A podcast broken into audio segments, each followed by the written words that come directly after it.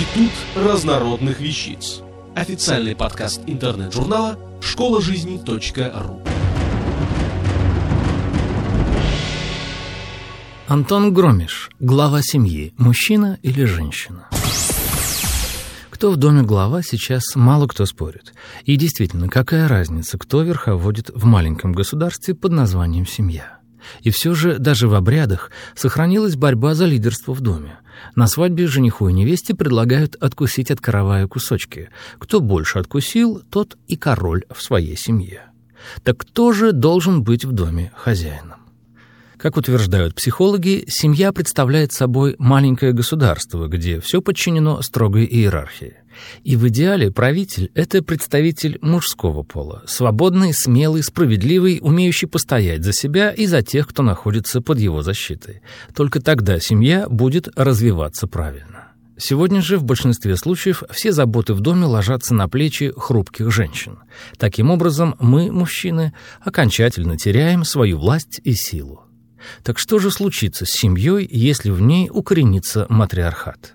Ячейка общества рухнет в одночасье, ведь женщине, чтобы стать хозяйкой в доме, необходимо, тоже по утверждению психологов, освободиться от пристрастных отношений к проблемам и эмоций, которые буквально захлестывают ее. Сможет ли представительница прекрасного пола правильно решить даже маленькую проблему, если она рассматривает ее с позиции «нравится-не нравится»? Конечно же, справедливость в этом случае под вопросом. А сможет ли женщина защитить свое семейство от внешней опасности? Нет, поскольку ее место исторически в доме, а не вне его. И это не моя выдумка, а однозначное мнение психологов. Заступиться за свой дом и родных сможет только мужчина. Но сегодня таких защитников, к несчастью, осталось очень и очень мало. Мужчины, вы согласны со всем этим?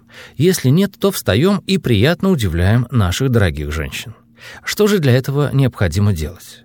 Во-первых, уважать мнение других членов своей семьи и выбирать самое справедливое, ведь все в доме имеют право на голос. Если правитель будет слушать только себя самого, то вряд ли кто-нибудь станет его почитать, и за ним укоренится слава явного самодура, упивающегося своей значимостью. Поверьте, суждение «на каждый вопрос есть два мнения, одно ошибочное, другое мое» нам не подходит. Так можно легко свалиться с трона. Во-вторых, каждый мужчина должен обеспечить свою вторую половину и детей всем необходимым.